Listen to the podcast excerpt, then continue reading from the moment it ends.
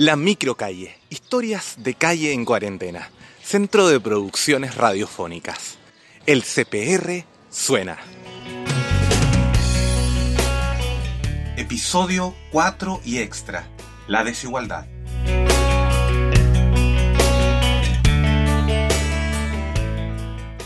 Y en este episodio extra de la microcalle estaremos principalmente en Centroamérica y en el sur en Bolivia y Uruguay. Y comenzaremos con Benedicto en Nacaome, al oeste de Tegucigalpa en Honduras, para continuar con Juan Diego en Santiago Atitlán en Guatemala. Su testimonio es el reflejo de la desigualdad, por la pobreza que aumenta a raíz de la desigualdad entre las ciudades y los pueblos rurales o más alejados de las capitales, y sobre todo también de gobiernos ineficaces para poder llevar la ayuda a sectores más apartados. Obviamente Honduras es un país donde es bastante difícil la situación de pobreza. ¿Y qué es más preferible? ¿Comprar una libra de frijoles que su precio es cercano a un dólar? ¿O comprar una mascarilla para que puedas protegerte del COVID-19. Es bastante difícil la situación. En las calles, las personas a esta hora no circulan a pie. Raras veces circula una motocicleta, un vehículo que ahora mismo está circulando eh, mientras yo les estoy narrando esto. El desempleo se ha aumentado porque, tomemos en cuenta, hay muchas personas que viven en los mercados eh, vendiendo frutas, verduras o cualquier otro producto pero estas personas ya no, ya no pueden porque los mercados no están abiertos. Hay personas que se han eh, ingeniado para poder vender sus cosas en algunas esquinas. Y es ahí donde quizás puedes adquirir algunos productos de la canasta básica. Los niños, los padres de familia, preocupados obviamente porque no hay empleo. Al no tener empleo significa que tampoco podemos tener el dinero para comprar eh, datos de Internet y que nuestros hijos puedan estar al día con las tareas que los maestros puedan estar eh, dando a través de las redes sociales. Así es la situación en Honduras.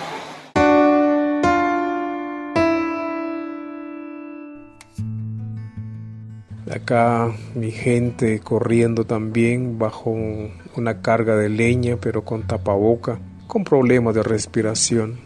Unas amigas también han perdido trabajo, son madres solteras, están viendo el qué hacer, hacen bordados, pero no hay quien lo compra. Es un pueblo de turismo, no hay turismo. Eso estábamos hablando con mi vecina porque realmente están pasando hambre.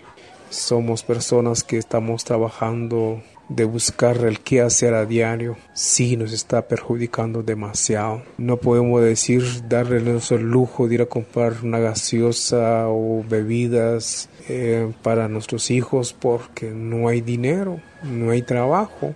Mi gente que son pescadores, que ellos pescan en el lago de Atitlán, no hay peces de día, solamente hay de noche. Ellos no pueden trabajar de noche. Cuando ellos hayan pescado un poquito de pescado, cuando vayan al mercado y el mercado cierran temprano y es un problema muy serio realmente en la economía y toda la gente sin qué comer por decirlo así porque tampoco podríamos decir de que tenemos apoyo de gobierno no tenemos entonces, mm, en la agricultura, pues de lo poco que hay, pues esperamos que seguir comiendo en ello, pero también ya nos estamos enfrentando que no tenemos dinero para poder decir de que compremos fertilizante porque no hay. Entonces también es otro problema. Entonces prácticamente esta crisis de la pandemia nos está atacando en diferentes ángulos. Entonces, también en la educación, nuestros hijos encerrados,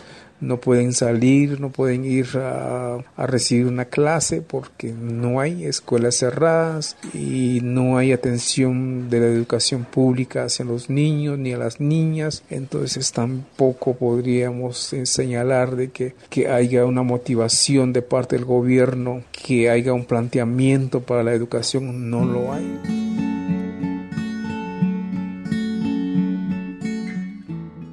Ahora escucharemos el testimonio de Cristian, un chileno chef que está en Bávaro, muy cerca del centro de Punta Cana en República Dominicana, y luego a Jenny en San Juan de Puerto Rico, quienes nos muestran el otro lado, cómo los países turísticos también ven afectado su economía local y también el trabajo de muchos ciudadanos debido a que no llegan turistas. Cómo reinventarse, cómo salir adelante de esta crisis.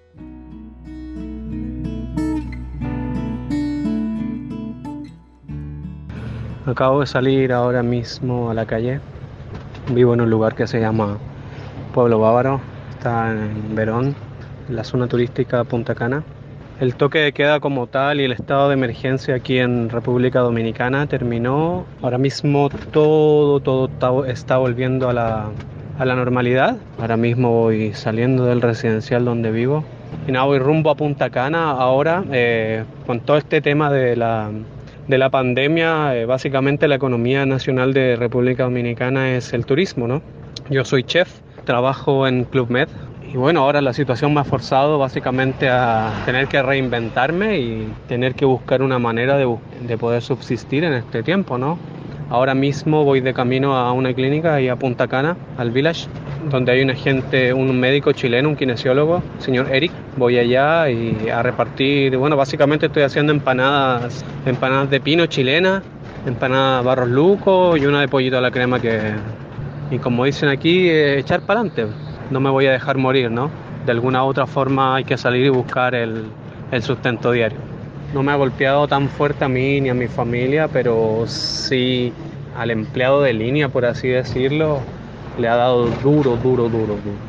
Me tocó ver familias anyway que y a modo de ayuda, de gesto humanitario básicamente y de agradecimiento también a la vida, me junté con, con mis dos segundos al mando y compramos insumos básicos, compramos arroz, aceite, hicimos una compra y las dividimos y se las fuimos a repartir a la gente que nosotros creíamos que podría estar un poco más necesitada, ¿no? Entonces, gente llorando, agradeciéndome y agradeciéndonos en verdad el gesto porque, porque no tenían básicamente, aunque sea un par de días que tengan para comer, eh, se agradece si tú no tienes nada, ¿no?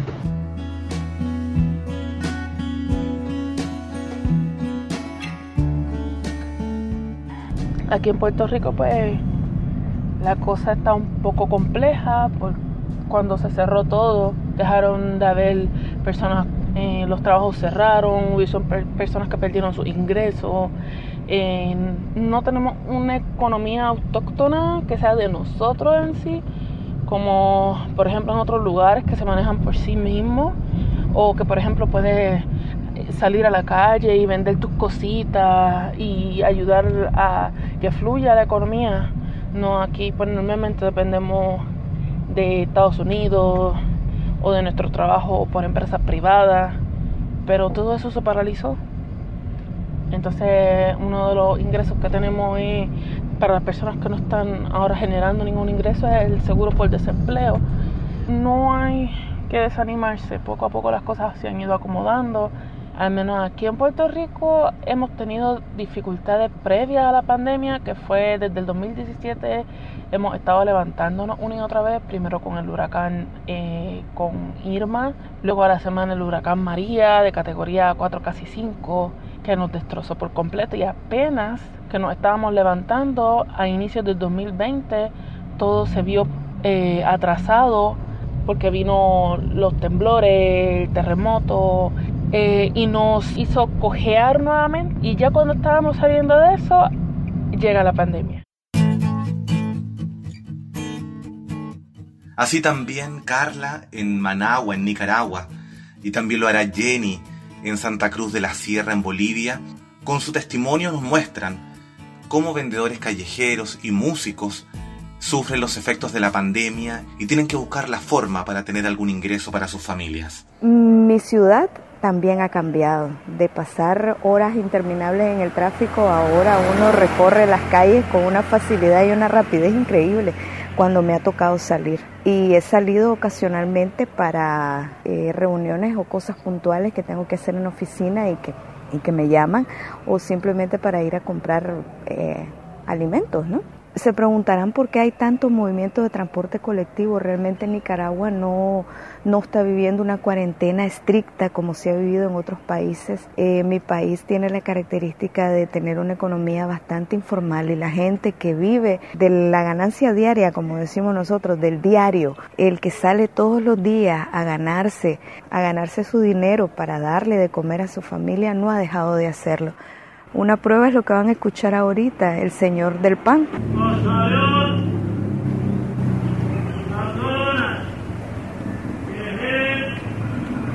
Este señor, eso que vende, que dice cosa de horno, eh, es un pan de maíz que se hace aquí en Nicaragua y que es bastante típico y se toma con café en la mañana. Y usted ya desayunó, si, si se come esa cosa de horno con una taza de café, está más que bien comida. Y este señor no ha dejado de salir ni un solo día durante estos tres meses a vender su pan, a vender su cosa de horno, porque de eso vive su familia y es parte de la realidad que vivimos aquí en Nicaragua en medio de esta pandemia. Todos nos estamos cuidando en la medida de nuestras posibilidades. El que puede compra una mascarilla, un tapaboca descartable, quirúrgico. El que no tiene para pagar ese precio hace uno en su casa con retazos de tela. A cuenta y riesgo nuestra, porque realmente el gobierno no, no ha implementado, como les comentaba, una cuarentena estricta ni tampoco medidas 100% estrictas de prevención. Hola mundo, mi nombre es Jenny Ampuero, soy de Santa Cruz, Zona Caliente, que es parte de la Amazonía y estamos unidos por eso con Brasil y Paraguay. Puedo visualizar a las personas, o sea, yo eh, las veo y trato que me miren, pero por alguna razón muchas personas rehuyen la mirada y caminan mirando al piso eh, tal vez ese otro, si lo miro, eh, pueda contagiarme, ¿no? Y bueno, ahora escucho una ambulancia y cuando escucho ambulancias eh, me da la impresión de que algo grave está pasando y que hay alguien ahí que quizás esté por perder la vida en esta pandemia. Es a lo que más le temo, pero también nos hace pensar en un poco en nosotros mismos, en, meternos en nosotros mismos, para las cosas, la moda, el tener, los viajes.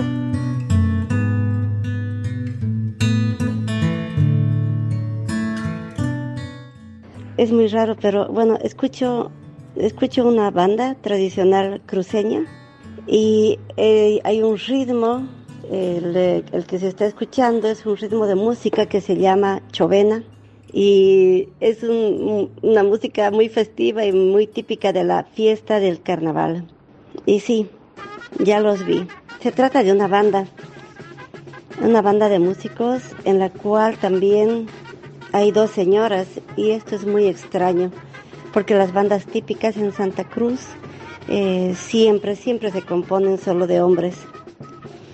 Eh, son ocho personas, sí logro contar ocho personas y uno de ellos lleva una bicicleta y la bicicleta carga diversos instrumentos.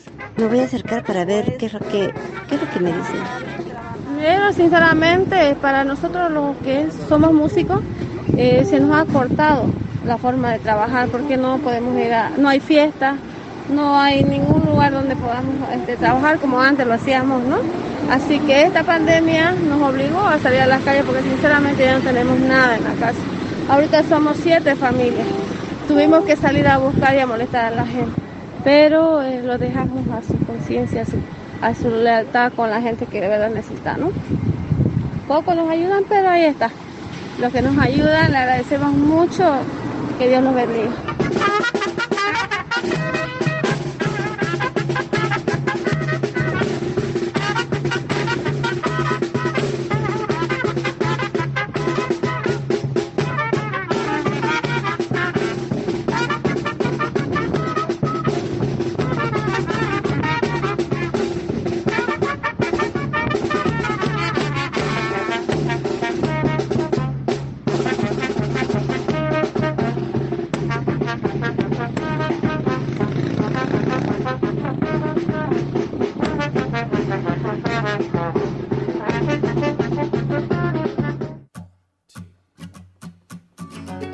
Finalmente, Ana en Tacuarembó, en Uruguay, nos lleva a lo más profundo, a cuestionarnos cómo estamos viviendo hoy en día y cómo podemos seguir adelante en una pandemia que por una parte nos muestra el control de los estados o de los estados supranacionales para poder atajar la pandemia, pero por otra parte modifica las dinámicas sociales a causa de esta pandemia y cómo la desigualdad también se presenta en estos espacios. Este es un, pueblo bastante chico, somos unos 60.000 habitantes en la ciudad y son distancias que se recorren en bicicleta. Una de las cosas que noté este, fue como un, silencio abrasador durante todos estos días mucha gente prendida a la radio, este, era como, no sé, contar, como me imagino como sería una situación de guerra, ¿no? Todos los días la familia reunida en torno a la radio y después la estrategia de sobrevivencia fue al revés, fue apagar esa radio, ¿no? Porque se estaban dando luchas en la radio que este, fue descorazonador darse cuenta de eso, esas luchas por el sentido y por la, el poder médico y las racionalidades y ese sentido de, decirle a la gente lo que tiene que hacer, en el tono en el que le hablaban a la gente, como si fuera estúpida.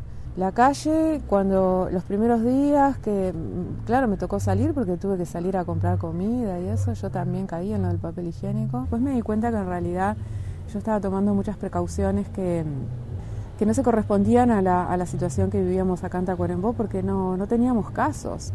Entonces me di cuenta que tenía demasiado prontos unos resortes de, respuesta, de, encierro y obediencia, un poco por mi personalidad y otro poco por, por haber consumido tanta ciencia ficción y, cine de, de, distopía, ¿no? Y también me di cuenta, en realidad, eh, lo encapsulada que estaba porque no, no, estaba cerca de, de, las redes de, solidaridad que, que, se disparan en este pueblo que es muy solidario para acompañar a los más este, desprotegidos o los más vulnerados en la situación que sea, ¿no? de, inundación o lo que fuera. Y, bueno, eso me, hizo cuestionarme mucho cuál es mi lugar en, este mundo, ¿no? Eh, cuál es desde mi lugar privilegiado, o sea, qué tengo para dar en estas situaciones.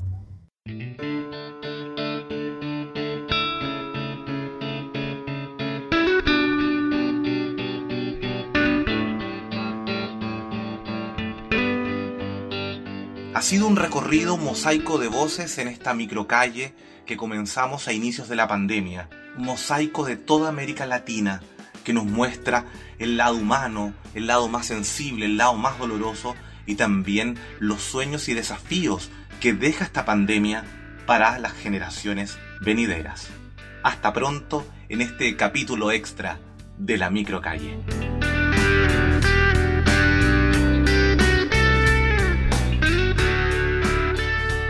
Centro de Producciones Radiofónicas. Buscándose en